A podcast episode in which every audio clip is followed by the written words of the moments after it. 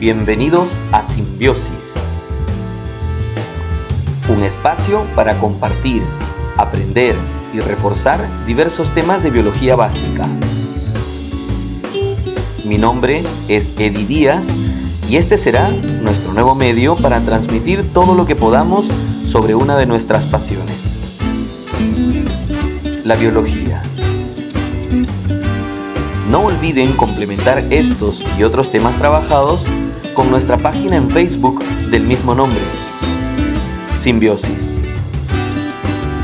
Gracias por la audiencia de hoy y vayamos al tema de esta nueva entrega.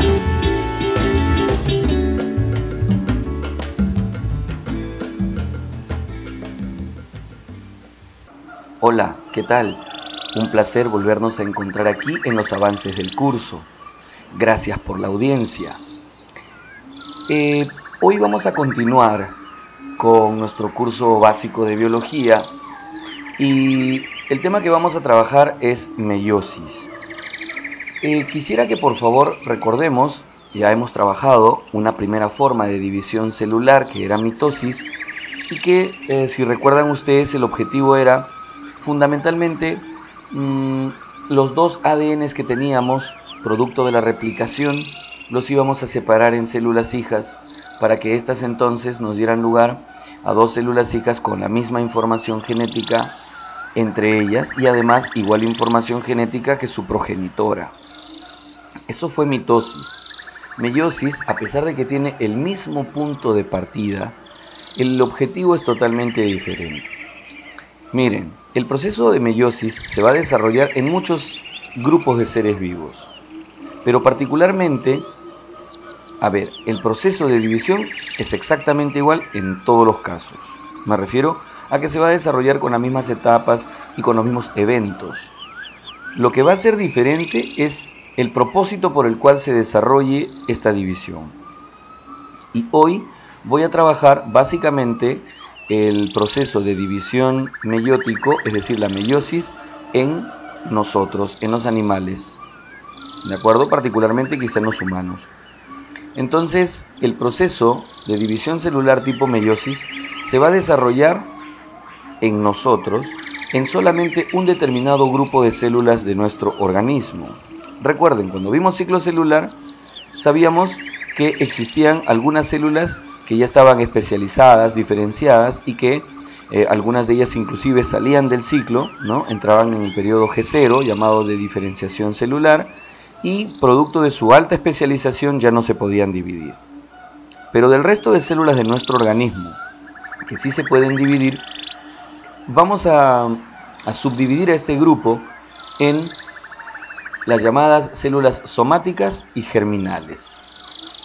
Somáticas van a ser aquellas células que forman parte de nuestra estructura en general, eh, sin diferenciar los temas de género. Entonces son células somáticas las que tienen todas nuestras estructuras que compartimos en común. Y las células germinales son un pequeño grupo muy reducido, células que se han seleccionado y separado desde nuestra etapa eh, fetal, desde nuestro desarrollo eh, en nuestra gestación.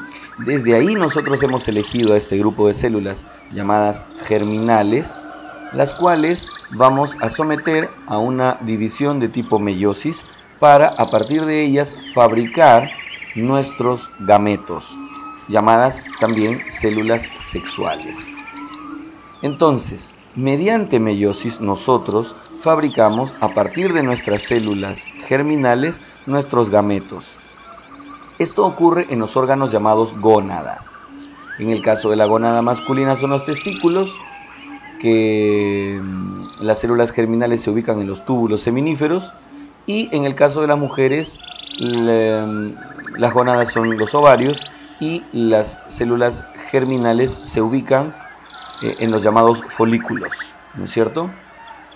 Eh, entonces, el proceso de meiosis tiene como propósito reducir la carga de la célula a la mitad si vamos a empezar entonces a partir de una célula diploide, es decir, que tiene dos N cromosomas, el resultado final serán células que tengan N cromosomas. haploides, la mitad. Ahora, antes de continuar, quisiera que por favor recordemos de dónde hemos obtenido estos dos N cromosomas. Estos dos N cromosomas los hemos obtenido por herencia. Un juego N de cromosomas lo recibimos de papá a través del gameto que él aportó eh, mediante la reproducción sexual. Y mamá aportó en su gameto también otro juego N de cromosomas.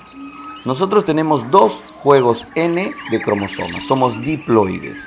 En nuestro caso, los humanos, esta carga N significa 23 cromosomas. Pero así, mm, muchos organismos que vienen de reproducciones sexuales van a tener cargas diploides porque cada progenitor aporta una carga N. En el caso, por ejemplo, del maíz, que tiene 24 cromosomas, N es 12 e, y ese fue el aporte de cada uno de los progenitores. Entonces, em, es lo interesante. Nosotros vamos a tener, ojo, todo nuestro ADN, todo nuestro ADN constituye nuestros dos N cromosomas. En nuestro caso, nuestro ADN constituye los 46 cromosomas de los cuales estamos eh, genéticamente constituidos.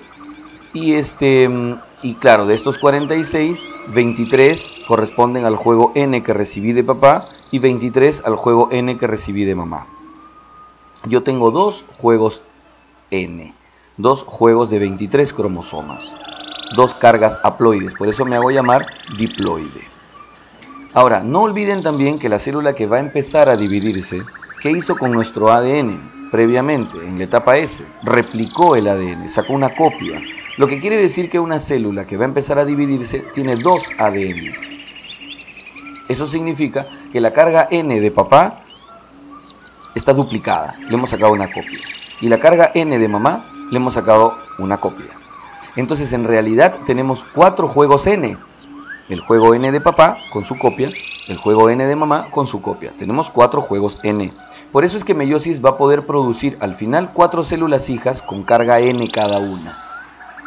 Ahora, ¿cómo haremos para que la información genética que yo tenía, el juego cromosómico, la combinación de genes que recibí de mi papá en el juego N y su copia, no sigan siendo iguales? Así como el juego N que recibí de mamá, los 23 cromosomas, con toda la combinación genética que contienen estos 23 cromosomas y su copia, ¿cómo hago para que no sean iguales? Ahora es cuando aparece el concepto de cromosomas homólogos. Los cromosomas homólogos son entonces precisamente estos dos juegos. Me refiero al juego cromosómico paterno y al juego cromosómico materno. Es decir, el cromosoma 1 de papá con el 1 de mamá, el 2 de, eh, de, papá con el 2 de mamá, el 3 de papá y así sucesivamente, hasta el N de papá y el N de mamá, son cromosomas homólogos. Cromosomas homólogos, ¿por qué? Porque si yo veo la secuencia de genes que presentan cada uno, es exactamente la misma. Ojo, secuencia genética.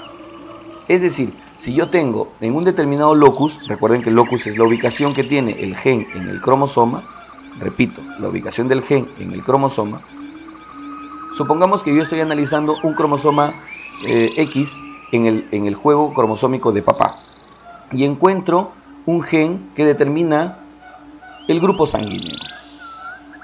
En el mismo cromosoma, exactamente el mismo número, ¿no? el cromosoma X, pero en el juego de mamá, tendrá en el mismo locus el mismo gen. ¿Cuál? Grupo sanguíneo. Entonces, el juego, el juego, o mejor dicho, la combinación de genes que tiene un cromosoma paterno es exactamente el mismo que el que tiene el cromosoma materno, es decir, su cromosoma homólogo, la misma secuencia de genes. Por eso los llamamos homólogo. Igual información, homólogos. ¿Cuántos pares de cromosomas homólogos tenemos? Nosotros los humanos, 23 pares. Porque resulta que el cromosoma 1 de papá con el 1 de mamá, el 2 de papá con el 2 de mamá, así hasta el 23, son pares de cromosomas homólogos. Ahí tengo mis 23 pares de cromosomas homólogos. Entonces, ojo, tienen la misma secuencia de genes, pero aquí viene algo fundamental. Papá envió en sus 23 cromosomas un juego de información, es decir, una secuencia de genes pero no necesariamente la misma secuencia de variantes, es decir, de alelos. ¿Qué cosa es un alelo? Hablando, por ejemplo, de, este gen que decíamos, grupo sanguíneo. El grupo sanguíneo presenta tres alelos, el alelo grupo sanguíneo A, grupo sanguíneo B y grupo sanguíneo O. Entonces, papá envió en el cromosoma X, en ese locus que estábamos comentando, envió el alelo para que tengas grupo sanguíneo A. En el mismo locus, en el cromosoma X, en el juego cromosómico de mamá, también tenemos el mismo gen, grupo sanguíneo, pero no necesariamente el mismo alelo. Puede que tengamos el mismo, como puede que tengamos el alelo O, el alelo B. Entonces, wow, quiere decir que los cromosomas homólogos tienen la misma secuencia de genes, pero no necesariamente la misma secuencia de alelos. Perfecto. Perfecto. Eso hace interesante entonces las cosas, porque quiere decir que yo tengo entonces en el juego cromosómico de papá todo, ¿no es cierto? En el juego cromosómico de papá tengo toda una combinación de alelos que recibí herencia de papá. Y en mi otro juego cromosómico, en el otro juego N que recibí de mamá, también tengo toda una combinación de alelos. Ojo, en los cromosomas homólogos encuentro los mismos genes en el mismo locus, pero no necesariamente los mismos alelos. Eso es lo interesante, eso lo heredé. Ahora, volvamos hace unos minutos atrás lo que habíamos dicho. Es decir, toda esta combinación, toda esta combinación de alelos que recibí de mi papá en el juego N, yo le he sacado una copia. Es decir, ahí están sus cromátides hermanas. Recuerden que las cromátides hermanas tienen la misma secuencia de genes y además de alelos. ¿Por qué? Porque son copias. Entonces tengo el juego cromosómico N de papá con toda su combinación de alelos. Le acabo de sacar una copia. Entonces tengo el juego N de papá con su copia. Y luego tengo también el juego N de mamá con todos los N cromosomas y con toda la combinación de alelos que he recibido herencia de mamá. Y le acabo de sacar su copia. Es decir, todos esos cromosomas con toda esa combinación de alelos tienen su copia. ¿Cómo voy a hacer ahora entonces para heredar información a la siguiente generación? Sería eh, contraproducente que yo heredara el mismo, la misma combinación de alelos que recibí de mi papá o la que recibí de mi mamá. Lo que voy a hacer es entonces juntar estas dos, estos dos juegos, estas dos combinaciones de información, la paterna y la materna, la de papá y la de mamá, las voy a juntar y las voy a recombinar no voy a crear nuevos genes, no voy a crear nuevos alelos. Lo que voy a crear es una nueva combinación de alelos. Eso es lo interesante de meiosis. Como les comenté al inicio, meiosis va a reducir la carga a la mitad de 2n a n. De los dos juegos que tenemos, paterno y materno, nosotros vamos a aportar uno. Uno. Pero este juego n que vamos a aportar, este juego n que va a llevar cada célula hija en meiosis es el resultado de la recombinación entre las dos cargas N que teníamos, la paterna y la materna. Es así como hemos creado entonces combinaciones diferentes. Por eso el resultado en meiosis son cuatro células hijas con combinaciones, con cargas, eh, perdón, con cargas cromosómicas N, cada una lleva un juego de cromosomas N, pero con combinaciones de alelos, con cargas genéticas totalmente diferentes. Y diferentes a las que habíamos recibido de papá y diferente a la que recibí de mamá.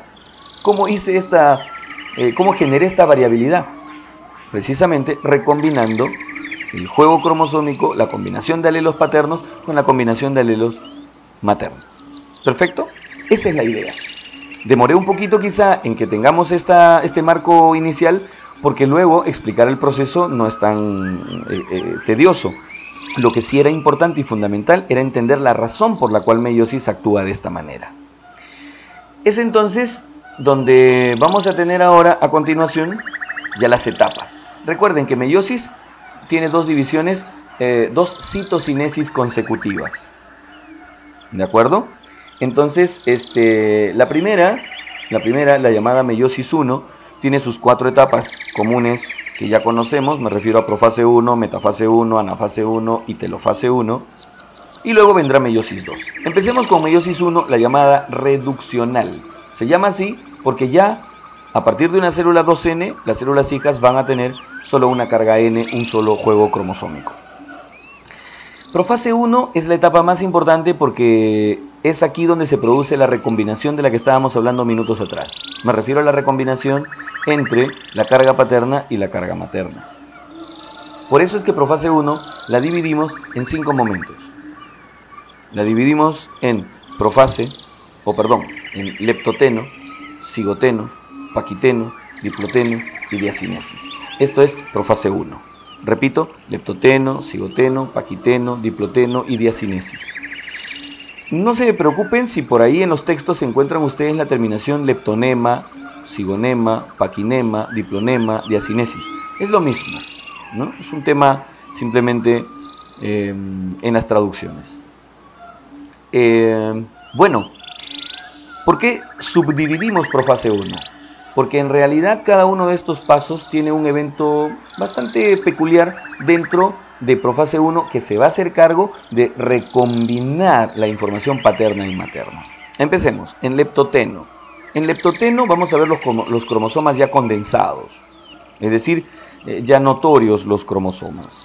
Ojo, todos los cromosomas condensados y todos eh, no, no van a tender a separarse aún porque va a haber un proceso entre ellos ahí. Precisamente a continuación, en cigoteno, es cuando se van a aparear, pero los cromosomas homólogos. El 1 de papá con el 1 de mamá, el 2 de papá con el 2 de mamá y así sucesivamente. Por eso lo llaman sinapsis o apareamiento de cromosomas homólogos. También le llaman complejo sinaptonémico por sinapsis. Y también dicen la formación de las tétradas o los, o los cromosomas tetravalentes. ¿Por qué tétradas? ¿Por qué tetravalentes? Porque recuerden, cada cromosoma tiene su cromátida hermana. Entonces el cromosoma 1 de papá con su cromátida hermana se va a aparear con el cromosoma 1 de mamá, que también tiene su cromátida hermana. Entonces ahora apareados los cromosomas homólogos, ¿cuántas cromátides juntas están? Cuatro. Por eso hablan de, las, eh, de los cromosomas tetravalentes o las tetradas. Eso es cigoteno. Paquiteno es el momento en el que se va a producir el, este entrecruzamiento, ¿no? el llamado crossing over, ¿no es cierto? Eh, este entrecruzamiento se da entre los cromosomas homólogos. Recuerden, ¿no? cada cromosoma con su homólogo. Recuerden que están duplicados, ¿no? O sea, hay un entrecruzamiento aquí es totalmente diferente entre este, las copias también. Bueno, eso es lo importante de Paquiteno. Aquí, ojo, es donde estamos creando la nueva combinación de alelos. Porque estoy recombinando simplemente lo que he heredado de papá con lo que he heredado de mamá. En diploteno empiezan a separarse estos cromosomas homólogos que ya se han recombinado y es aquí donde se hacen notorios esos puntos de unión que tuvieron a través de los cuales se produjo el entrecruzamiento. Entonces en la separación, en este momento en el diploteno, es cuando se hace notoria o se hacen notorios los quiasmas, que les dicen también quiasmatas. Finalmente en diacinesis es cuando tenemos ya em, el inicio de la desintegración de la carioteca y ya el proceso de profase mucho más convencional y normal como lo conocemos. Empieza a formar el uso acromático, etc. Viene a continuación metafase 1, momento en el cual vamos a formar placa ecuatorial, pero ojo, se forma una placa ecuatorial doble. ¿Por qué doble? Porque vamos a colocar un juego N exactamente frente al otro juego N. Es decir, cada cromosoma se va a colocar frente a su homólogo. ¿Y por qué? Porque ahora buscamos separar los dos juegos N que tenemos. Por eso se va a formar una doble placa ecuatorial. Tengo un juego N frente al otro juego N, porque a la hora de separar en la siguiente etapa, que es la anafase, pues me llevaré un juego N separado del otro. Recuerden, meiosis 1 era reduccional tengo dos juegos N, ahora estos juegos son totalmente diferentes a los que yo heredé, inclusive las cromátides hermanas ya ni siquiera son iguales porque se han recombinado con el homólogo de manera diferente. Entonces, metafase 1, placa ecuatorial doble. Anafase 1 es cuando se separan estos cromosomas homólogos. Es el momento en el que voy reduciendo la carga. Es decir, de una célula que tenía una carga 2N, dos juegos cromosómicos, ahora se está yendo un juego N y otro juego N hacia los extremos. ¿De acuerdo? Entonces, Ahora es donde se separan cromosomas homólogos. Anafase 1, separación de cromosomas homólogos. Finalmente, en telofase 1, ya sabes, se produce la citocinesis, tengo dos células hijas, pero ojo, cada célula hija tiene una carga N, un juego N, un solo juego cromosómico. Ojo, en estas células, N cada una, ya no hay cromosomas homólogos. ¿Por qué? Porque los cromosomas homólogos de un juego N están en la otra célula hija. Lo que sí tenemos todavía son cromátides hermanas. A pesar de que ya no son exactamente iguales, producto de la recombinación, las sigo llamando hermanas porque están unidas por su centrómero. Entonces, estas dos células, obtenidas en meiosis 1, pasan ahora por un periodo eh, en el que vuelven a sintetizar un poco de ATP, se vuelve a duplicar los centriolos, este periodo se llama intercinesis, y luego empiezan a continuación meiosis 2. Igual, meiosis 2 tiene su profase 2, su metafase 2, su anafase 2 y su telofase 2. Pero ahora los propósitos son diferentes. Ahora el propósito es separar cromátides hermanas. Entonces cada una de ellas pasará por una profase 2 donde normal, no hay, ya no hay recombinación y simplemente se forman los cromosomas, se empieza a formar el uso acromático, se desintegra la carioteca. En la metafase 2 ahora se formará una placa ecuatorial simple, porque cada una de ellas tiene un solo juego N, entonces juego todo, pongo, coloco, perdón, todos los cromosomas en una sola placa, placa ecuatorial simple, metafase 2, placa ecuatorial simple, porque ahora lo que busco es alinear el juego N para separar las cromátides de cada uno.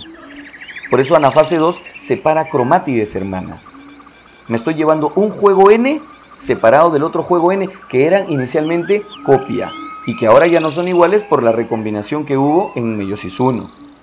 Por eso es que en telofase 2, de cada una de estas células obtengo dos células hijas, cada una tiene un juego n, una carga n cromosómica, pero con combinaciones, con combinaciones de alelos totalmente diferentes. Ya no son iguales, y ni siquiera son iguales a los que heredé de papá o a los que heredé de mamá. Como verán, el resultado entonces final son cuatro células hijas y las cuatro células hijas son haploides y cada una de ellas tiene un juego cromosómico N, pero con combinaciones genéticas, es decir, con combinaciones de alelos totalmente diferentes. Ese es el producto de meiosis. Células haploides. Estas, en nuestro caso, estas células haploides, van a ser nuestras células sexuales, van a ser nuestros gametos, los que vamos a utilizar para nuestro proceso reproductivo. ¿De acuerdo? Bien, muchas gracias por la atención de hoy. Realmente em, agradezco la, atención de diferentes partes del, planeta eh, que nos van escuchando. Gracias por acompañarnos. Los sigo invitando a que em, nos sigan también en Facebook eh, nuestra página Simbiosis, siempre compartimos información y podemos también compartirles algunos otros materiales sobre nuestro curso. También tenemos inclusive nuestro libro de biología. Gracias por su atención. Los espero en la siguiente entrega trabajaremos gametogénesis para estar completamente listos y empezar genética. Muchas gracias, un fuerte abrazo. Gracias por acompañarnos en esta entrega. Si tienen alguna pregunta o comentario, pueden hacerlo a través de nuestra página en Facebook, Simbiosis.